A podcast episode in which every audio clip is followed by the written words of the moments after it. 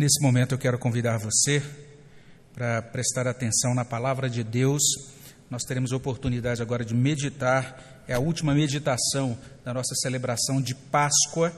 Nós estamos falando desde a sexta-feira sobre a pessoa e a obra de Jesus Cristo, tudo aquilo que ele realizou para a nossa salvação. Na sexta-feira nós tivemos o culto da cruz, onde meditamos sobre a palavra da cruz. Fizemos esse culto às 15 horas de sexta-feira. No sábado, o culto da sepultura, onde nós meditamos naquela declaração do credo que diz que o Senhor Jesus foi morto e sepultado. O que, que significa isso para a nossa salvação? O reverendo Gilberto trouxe uma palavra de Deus para os nossos corações. Hoje pela manhã tivemos o culto da ressurreição. O reverendo Allen nos conduziu numa meditação na carta de Pedro e nós pudemos ali ser apresentados à ressurreição como fundamento da nossa esperança e agora à noite, nós estamos tendo esse culto que está sendo chamado de culto da exaltação, porque ele é baseado em uma declaração do Credo Apostólico que diz que o Senhor, depois de ressuscitar, subiu ao céu. E nós vamos fazer isso, nós vamos olhar para a palavra de Deus para meditar nesta verdade. O nosso Senhor subiu ao céu, então a gente está celebrando a Jesus como esse Senhor exaltado. A gente está fazendo isso por causa da declaração do credo apostólico: subiu ao céu, está assentado à mão direita de Deus Pai Todo-Poderoso, de onde há de vir para julgar os vivos e os mortos. A gente vai embasar essa nossa meditação em Atos capítulo 2, de 32 até 36. Então eu quero convidar você, nesta ocasião, a ler esta passagem comigo. Atos capítulo 2, de 32 até 36. Mesmo aí na sua casa, se for possível, em reverência à palavra de Deus, se você puder ficar de pé, vamos tentar fazer essa leitura juntos, lendo Atos 2, 32 até 36. Leiamos, leiamos juntos a palavra de Deus. A este Jesus, Deus ressuscitou, do que todos nós somos testemunhas. Exaltado, pois, à destra de Deus, tendo recebido do Pai a promessa do Espírito Santo, derramou isto que vedes e ouvis. Porque Davi não subiu aos céus, mas ele mesmo declara: Disse o Senhor ao meu Senhor: Assenta-te à minha direita, até que eu ponha os teus inimigos por estrado dos teus pés. Esteja absolutamente certa, pois, toda a casa de Israel, de que a este Jesus que vós crucificastes, Deus o fez Senhor e Cristo. Nós vamos orar ao nosso Deus nesse momento, vamos buscar a presença do nosso Deus. Obrigado, Senhor, porque o Senhor realizou essa obra tão perfeita por meio de Cristo. Obrigado, Deus Pai. Obrigado, Senhor Jesus, por ter é, sido tão obediente e sido submisso ao Pai, realizado essa obra para nossa redenção. Obrigado ao Espírito Santo por trazer, ó Deus, por atualizar essa obra no nosso coração hoje. Eu peço que o Senhor fale ao nosso coração, ó Deus triuno, que o Senhor manifeste a tua bondade na nossa alma e que nós sejamos fortalecidos, sejamos aproximados do Senhor enquanto meditamos na tua palavra. É o que pedimos no nome de Jesus. Amém, Senhor Deus. Você pode assentar-se. E para aquelas pessoas que estão tendo talvez aí os, os, primeiros contatos né, com a Bíblia, é útil a gente informar que esse livro de Atos conta a história da igreja primitiva, os primeiros anos da igreja primitiva, e especialmente aqui nesse capítulo 2, todo o capítulo 2 fala sobre o que aconteceu em um dia muito importante chamado dia de Pentecostes. Naquele dia, o dia de Pentecostes, o Espírito Santo foi dado à igreja de Jesus Cristo o Espírito Santo foi derramado sobre os discípulos que estavam reunidos na cidade de Jerusalém. Se lá nos evangelhos Deus veio habitar entre nós na pessoa de Cristo, como a gente lê em João 1,14, né? que o Verbo se fez carne e habitou entre nós e vimos a sua glória, glória como do unigênito do Pai, em Atos capítulo 2, Deus veio habitar em nós na pessoa do Espírito Santo. Então é muito interessante isso, a gente entender isso que está acontecendo em Atos capítulo 2, como uma espécie de fechamento daquela obra, daquela experiência, do desfrute da experiência de redenção. Naquele dia, o dia de Pentecostes, o apóstolo Pedro se levantou, ele, ele foi cheio com o Espírito Santo e ele foi movido por Deus para pregar um sermão. Ele pregou uma mensagem memorável. Naquela mensagem, ele apresentou a morte, a ressurreição, a exaltação do Senhor Jesus Cristo. Ele mostrou como tudo isso se relaciona com o derramamento do Espírito Santo. De certo modo, na pregação dele, ele estava tentando ajudar as pessoas a compreenderem o que significava tudo aquilo que tinha acontecido no dia de Pentecostes. No finalzinho do seu sermão, Pedro destaca a ação poderosa de Deus. Ele fala de Deus agindo dentro da história, Deus agindo para assegurar a salvação. Pedro destaca tanto essa ação de Deus que ele vai dizer assim no verso 32: A este Jesus, Deus, aí ele vai falar o que Deus fez com Jesus. No verso 36, ele vai dizer mais uma vez: A este Jesus, Deus, ele está dizendo que Deus está fazendo, o que Deus fez, Deus está realizando a sua obra dentro da história. Ele fez algo, algo digno de atenção, ele fez isto a Jesus, a este Jesus, como diz versos 32 e 36. E é por causa disso que Deus fez a Jesus que nós podemos ser salvos. Depois vale a pena você ler com calma o restante desse capítulo 2, ou todo o capítulo 2 de Atos, mas você vai perceber que logo depois do verso 36, a gente leu até o verso 36, mas logo depois, a partir do verso 37, muitas pessoas são salvas. Elas são tocadas pelo poder de Deus enquanto ouvem esse sermão, e elas se convertem a Deus e se tornam cristãs. Sendo assim, a partir dessas palavras de Pedro, eu quero fazer duas afirmações. Primeira afirmação: Jesus foi ressuscitado e exaltado. É o que a gente vê nos versos 32 a 35, e exatamente a, a divisão está aí. Verso 32: A este Jesus Deus ressuscitou, e daí ele fala no verso 33: Exaltado, pois.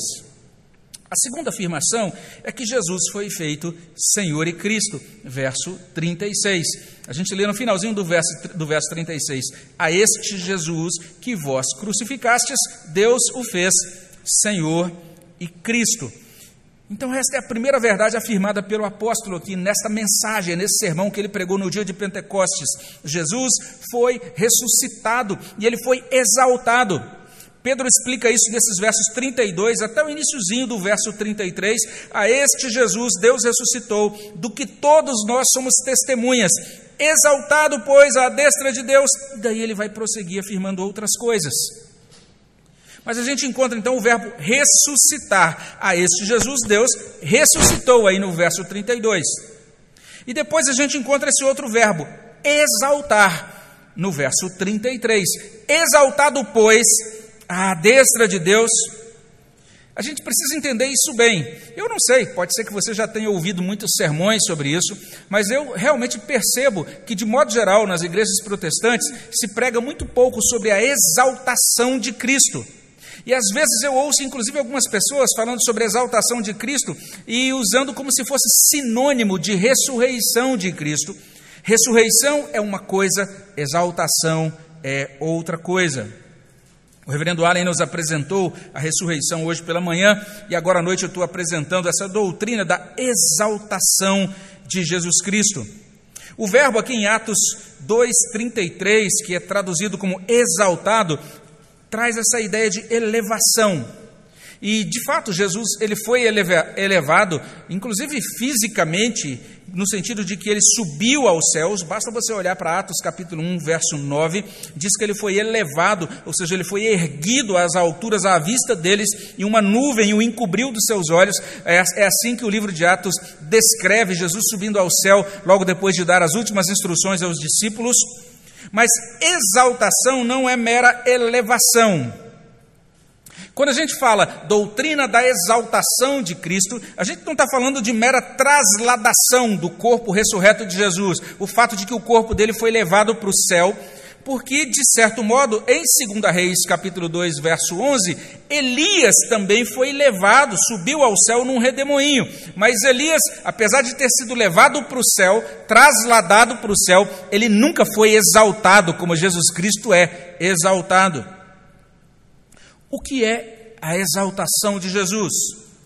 A exaltação de Jesus equivale a uma mudança no seu status na economia da salvação. Significa que, no modo como a salvação é operada, Jesus Cristo ele realiza uma determinada obra nessa salvação. E agora, a, exalta, a exaltação de Cristo significa que termina uma determinada maneira de Cristo conduzir ou agir no que diz respeito à salvação e começa uma nova maneira agora de Cristo agir em prol da nossa salvação. Na exaltação, Jesus deixa o seu estado de humilhação e ele assume o seu estado glorificado. É isso que acontece na exaltação do Senhor Jesus Cristo. Vale a pena a gente pensar nisso, porque esse é o, é, é o corolário, né, a coroação, vamos dizer assim, de tudo aquilo que acontece na Páscoa. O Pentecostes está coroando isso. A gente está começando a entender que Jesus ele deixou aquele estado de humilhação, ele subiu ao céu e agora ele se assentou à mão direita da majestade nas alturas. Agora, sentado à mão direita de Deus Pai, Cristo pode dar cumprimento ao ofício triplo dele. Ele tem um ofício triplo. Primeiro, ele é profeta para que sejamos salvos. Ele traz a derradeira palavra de revelação, a derradeira profecia, que é a revelação do Novo Testamento. A gente leu sobre isso em Hebreus capítulo 1, 1 e 2. Havendo Deus outrora falado de muitas vezes, de muitas maneiras, agora nos últimos dias ele nos fala por meio do Filho. Além disso, agora exaltado, Cristo exerce o seu ofício de sacerdote e também o ofício de rei, como a gente lê no finalzinho de Hebreus 1, versos 3, 3 e 4. Para a gente entender bem isso, a ressurreição tem a ver com a vitória de Deus sobre a morte, mas a exaltação do Senhor tem a ver com a vitória de Deus, uma vitória dupla Primeiro, uma vitória de Deus sobre o pecado na vida dos eleitos. Segundo, uma vitória de Deus sobre Satanás e sobre aqueles que são contrários a Deus. Vamos entender isso melhor. Primeiro, pensemos aí nessa vitória sobre o pecado nas vidas dos eleitos. Essa vitória é assegurada, por isso que a gente vê aí no verso 33, no finalzinho. Tendo recebido do Pai a promessa do Espírito Santo, derramou isto que vedes e ouvis. O que, que significa isso? Veja bem, Pedro está pregando. No dia de Pentecostes, o Espírito Santo foi derramado. Algumas pessoas estavam tentando entender o que estava acontecendo ali. Pedro prega para explicar o que estava acontecendo. Ele diz: Cristo foi exaltado, ele recebeu do Pai a promessa do Espírito Santo e derramou isto. Derramou isto o quê? O Espírito Santo. Jesus, exaltado, recebeu a promessa do Espírito Santo diretamente do Pai, e em seguida ele derramou o Espírito Santo sobre o seu povo escolhido. O primeiro resultado disso é o poder para o testemunho. Atos já fala sobre isso lá no iníciozinho, Atos 1:8. Recebereis poder ao descer sobre vós o Espírito Santo e sereis minhas testemunhas. Então, no dia de Pentecostes, o Espírito Santo é derramado, eles recebem o poder de Deus. A primeira coisa que Pedro faz quando ele recebe o poder de Deus, o que é? Pregar. Poder para testemunho. Ele prega. Ele prega o Evangelho, ele apresenta Cristo, e muitas pessoas creem em Jesus Cristo. Basta você conferir o verso 41. No verso 41 a gente diz que como a gente lê que como resultado daquela pregação, naquele dia muitos lhe aceitaram a palavra e foram batizados, havendo um acréscimo de quase 3 mil pessoas. Salvação! Deus está vencendo sobre o pecado na vida dos seus escolhidos. Ele está alcançando o coração dos seus escolhidos. Ele está convertendo os seus escolhidos. Ele está dando poder para o seu povo falar sobre o Evangelho.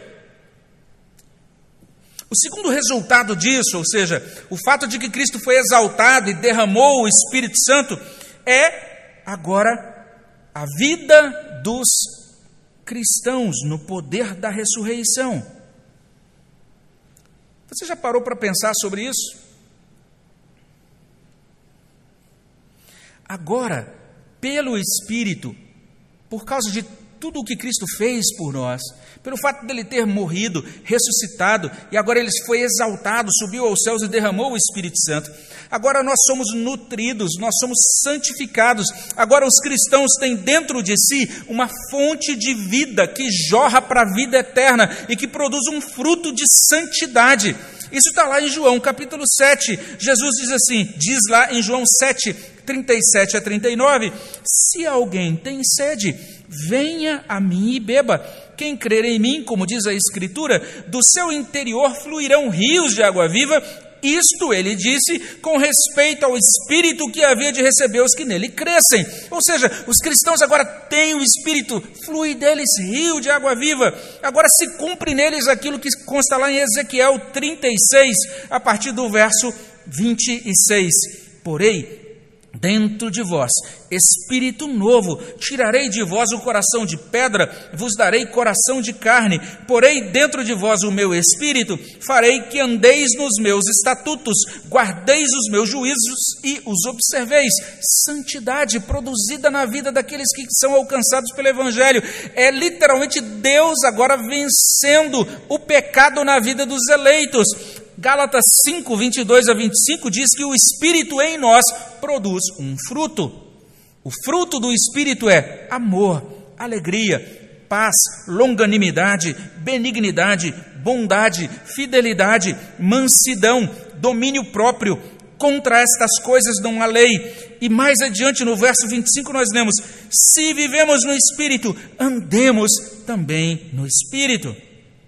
Então agora nós temos a vida no Espírito. Agora, pelo Espírito, como nós, pelo, como nós ouvimos hoje cedo no, na mensagem do reverendo Allen, nós somos consolados, nós recebemos esperança, nós agora recebemos graça para nós olharmos para frente e entendermos que o nosso Senhor ressuscitou e nós podemos caminhar agora com Ele. Mas não é só isso. A exaltação de Cristo significa a vitória dele sobre Satanás, sobre os que se opõem a ele.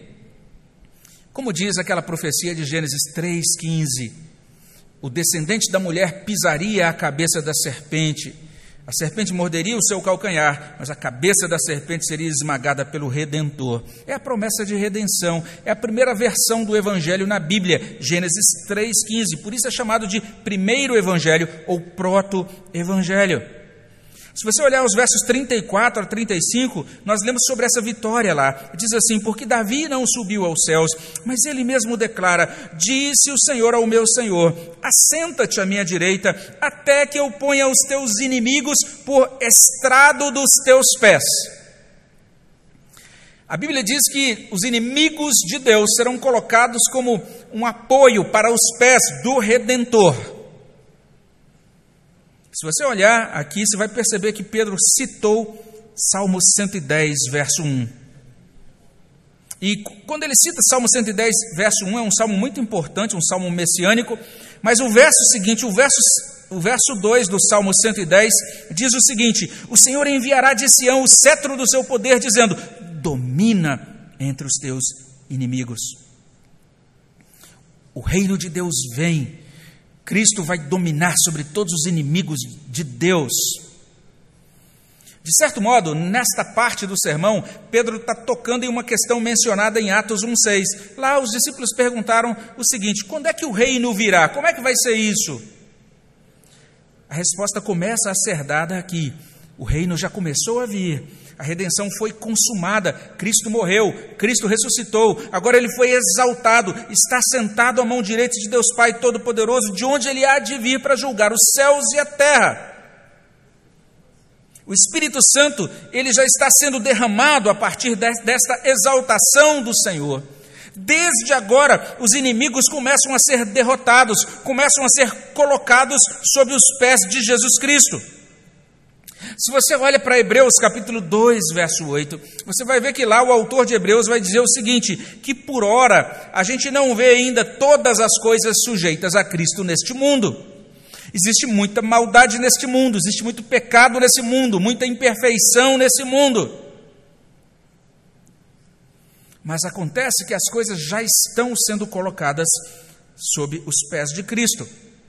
Cada vez que uma pessoa é alcançada pelo Evangelho, Cada vez que uma pessoa que está distante de Deus volta para Deus e decide consagrar a sua vida a Ele, Cada vez que isso acontece, cada vez que o poder de Deus traz luz, traz vida a um pecador, cada vez que isso acontece, é Deus estabelecendo o seu reino. O reino de Cristo foi inaugurado, o reino de Cristo está progredindo.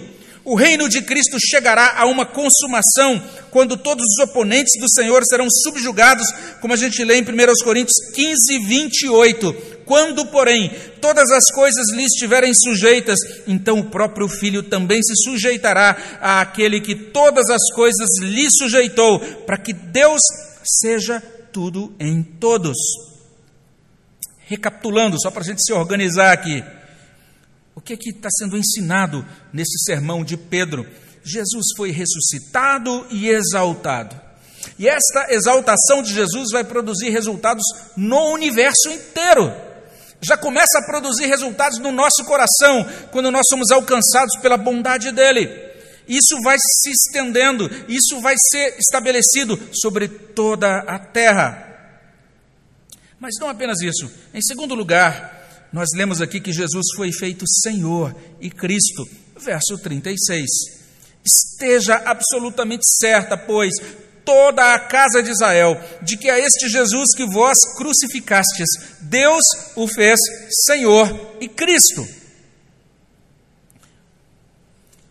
Pedro tem certeza que a sua fala é digna de confiança, é verdade absoluta. Esteja absolutamente certa ele se dirige especificamente a uma audiência, naquela ocasião, de judeus ou de pessoas convertidas ao judaísmo. Basta você conferir depois Atos capítulo 2, verso 11. É por isso que ele diz: esteja absolutamente certa, pois toda a casa de Israel. Mas isso que ele diz ali, para aqueles ouvintes que naquele momento é, personificavam a casa de Israel, também é uma palavra para nós hoje. O que, que ele está dizendo?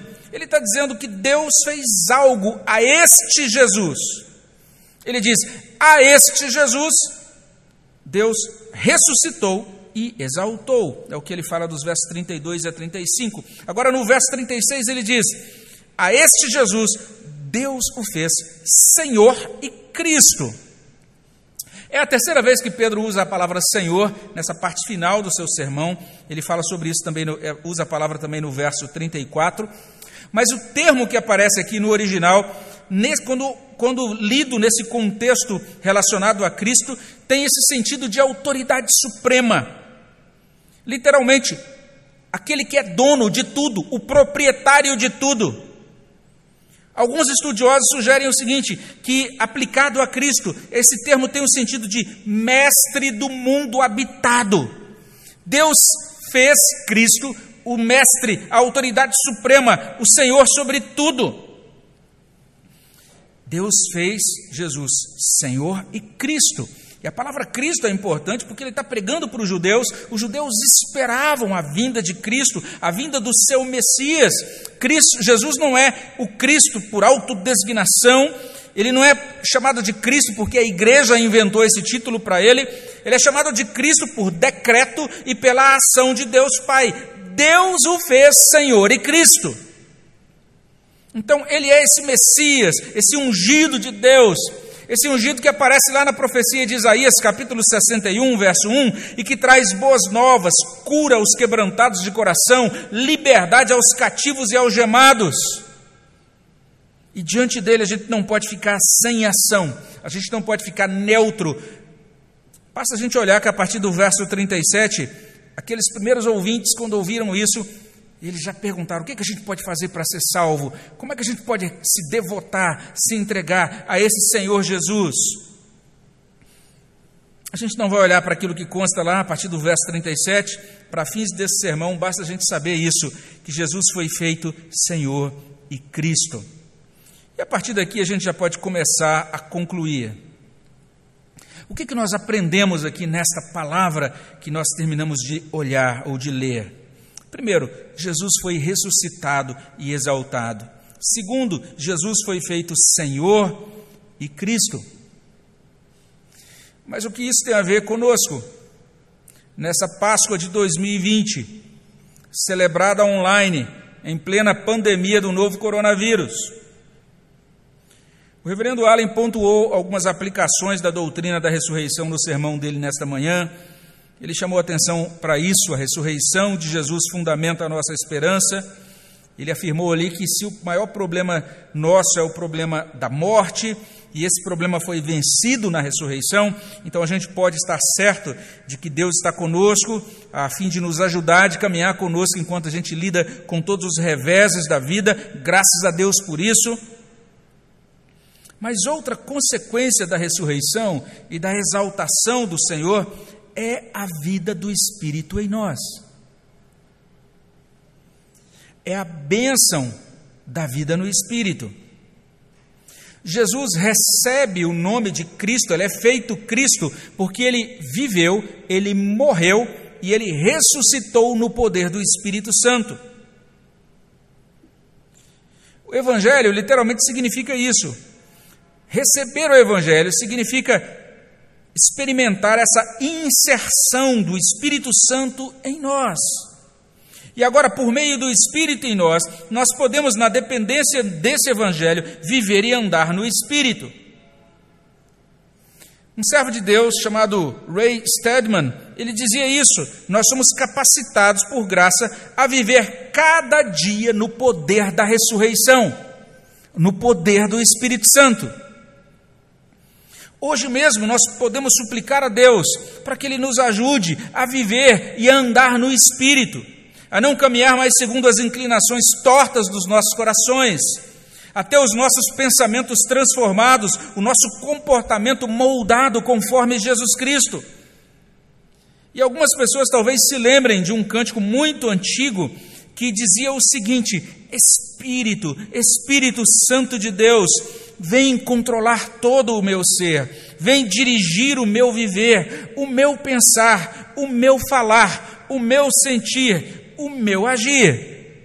O livro de Atos está dizendo que isso agora é possível, esse desfrute do Espírito Santo está disponível, porque Jesus ressuscitou e foi exaltado. Daí ele derramou isso que eles puderam ver e ouvir. Uma outra aplicação é que nunca é demais a gente esclarecer que esta experiência com o Espírito Santo é dada somente às pessoas que entendem a singularidade de Jesus. Jesus é único. Por isso Pedro repete assim: a este Jesus, ele diz no verso 32, a este Jesus, no verso 36, a este Jesus, porque ele não está falando de qualquer Jesus. Ele tinha razão em fazer isso, porque no século I, ali na cidade de Jerusalém, existiam muitas pessoas com esse nome, Jesus. Mas isso também fala conosco hoje, porque hoje existem muitas pessoas que, quando fazem essa afirmação, eu amo Jesus, ou Jesus para mim é maravilhoso, o Jesus a que elas se referem não é exatamente o Jesus da Bíblia. É um Jesus imaginado, um Jesus inventado. Pedro está falando deste Jesus, a este Jesus. Que Jesus é esse? Pode olhar lá, capítulo 2, verso 22, Jesus, o Nazareno. Pode olhar, capítulo 2, verso 23 de Atos, é aquele Jesus que foi crucificado por mãos de iníquos. É aquele Jesus que é chamado de descendente de Davi, em Atos 2:30. É o Jesus da Páscoa. É o Jesus que foi rejeitado, que foi crucificado, que ressuscitou e foi exaltado. Pedro mesmo explica que para adentrar agora nesta vida do Espírito, a gente precisa olhar para Jesus Cristo, a gente precisa se arrepender e a gente precisa ser incluído nele. Atos 2, versículo 38. Respondeu-lhes Pedro: Arrependei-vos, cada um de vós seja batizado em nome de Jesus Cristo para a remissão dos vossos pecados e recebereis o dom do Espírito Santo. Sendo assim, nesta Páscoa, Aproveite essa oportunidade da graça de Deus, dê meia volta em sua vida de pecado. Arrependa-se, deixe isso de lado, creia em Jesus Cristo, se torne um discípulo dedicado de Jesus Cristo hoje. Mas a gente pode prosseguir e afirmar isso, que o texto vai dizer: Jesus é Senhor e Cristo. Reconhecer isso é o resultado final da Páscoa no nosso coração, é a Páscoa aplicada. Jesus é o nosso Cristo, o nosso Messias, o nosso Salvador. Mas não é só isso, ele é o nosso amo, ele é o nosso dono. Nós devemos servi-lo com todo o amor. E aí, agora voltando a um outro cântico também, que dizia isso: Tu sentaste à direita de Deus Pai com majestade, coroado, Senhor, és fiel, justo e veraz, és meu amo e meu dono, com amor te servirei. É maravilhoso a gente entender esse desdobramento, essa implicação do senhorio de Cristo. É bonito de cantar, mas será que é isso mesmo? Será que Jesus é exaltado? Será que ele ocupa um lugar distinto, elevado para nós e em nós? Uma última aplicação é que, como soberano, Deus dirige as nossas vidas para que nós possamos reconhecer cada dia mais a exaltação e o, senhorio de Cristo. Isso está em todo esse sermão de Pedro, mas vale a pena depois você voltar e estudá-lo com mais vagar, com mais atenção mas você vai ver que Pedro vai estar dizendo aqui algumas coisas impressionantes. Ele vai dizer do início ao fim do sermão: Deus está cumprindo o seu propósito. Ele está cumprindo as suas profecias. Ele vai falar: Deus está cumprindo as profecias de Joel, Deus está cumprindo uma série de profecias sobre Davi nos Salmos. Deus está cumprindo algumas profecias sobre Jesus nos Salmos. Ele chega ao ponto de dizer isso aí em capítulo 2, versículo 23, que Jesus Cristo foi entregue pelo determinado desígnio e presciência de Deus, e ele foi morto, crucificado por mão de iníquos, mas ele foi crucificado por mão de iníquos porque Deus determinou, estava no plano de Deus. E agora ele está dizendo: olha o que aconteceu com o Senhor ele foi exaltado, ele derramou o Espírito Santo, cumpriu-se o Salmo 110. Deus está dirigindo a história. Então, essa é a última aplicação. Deus está dirigindo a história para que a gente o exalte, para que a gente reconheça quem Ele é, quem Cristo é, e para que a gente possa se devotar a Cristo, reconhecendo Sua exaltação e seu senhorio. E você pergunta, mas pastor, como é que Deus está dirigindo a história em plena pandemia do, do Covid-19? Algumas pessoas conversaram comigo hoje à tarde, por exemplo, viram uma foto que foi postada hoje de manhã da igreja, disseram, pastor, puxa, que triste, a gente queria tanto estar na igreja, na Páscoa, a Páscoa é a grande celebração. Essa semana toda, várias pessoas da nossa igreja disseram com palavras diferentes a mesma coisa. Pastor, ah não, a Páscoa é aquela ocasião que a igreja tem para se reunir, adorar a Deus juntos e tudo mais. Isso que está acontecendo é terrível. A igreja está cerceada de celebrar a Páscoa por causa desse tal de novo coronavírus. Será que é isso mesmo? Deixa eu explicar uma coisa para você. Tem uma coisa interessante nesse negócio de atividades online. Uma das coisas interessantes é que tudo pode ser analisado e medido. As atividades online permitem contar os acessos e as conexões. Então, deixa eu só te explicar uma coisa. Somente hoje, até às 17 horas e 43 minutos, nós tivemos 252 acessos somente à página inicial do nosso site. Mas olha só, a pregação do culto de Páscoa da tarde de sexta teve, até hoje, 17 horas e 43 minutos, 402 visualizações. A pregação do culto de Páscoa da noite de sábado teve até hoje, 17 horas e 43 minutos, 295 visualizações. E a pregação do culto de Páscoa desta manhã teve até o mesmo horário 357 visualizações. O que, que isso tem a ver com essa última declaração? Deus nos conduzindo para que reconheçamos que Ele ou que o Senhor é exaltado. Então preste atenção nisso. Estou falando desta Páscoa, a Páscoa de 2020, a Páscoa sob protocolo de distanciamento social, a Páscoa celebrada no contexto do novo coronavírus. Preste atenção nisso que eu vou, que eu vou te dizer. Nunca. Pelo menos desde que eu sou pastor dessa igreja, desde o ano de 2010, do ponto de vista numérico, e isso descontando os acessos de pessoas que não são membros da igreja, estou falando só dos membros da igreja que estão agora acompanhando, nunca tanta gente da nossa igreja parou para ouvir as pregações sobre a Páscoa no próprio feriado de Páscoa. Eu não sei se você está entendendo o que eu estou te dizendo. Eu não estou falando das cantatas de Páscoa, a gente tem sempre as cantatas, mas eu quero só que você pense nisso. Vamos pensar nos anos anteriores. A gente tinha as cantatas de Páscoa que aconteciam nas semanas que precediam a Páscoa, umas vezes uma semana, duas semanas antes do feriado da Páscoa. A gente fazia a cantata do coral adulto, coral infantil, nas semanas que precediam a Páscoa. Quando chegava o feriado de Páscoa, todo mundo saía, viajava, e a igreja ficava vazia. Pouca gente estava aqui para ouvir as pregações de Páscoa no feriado de Páscoa.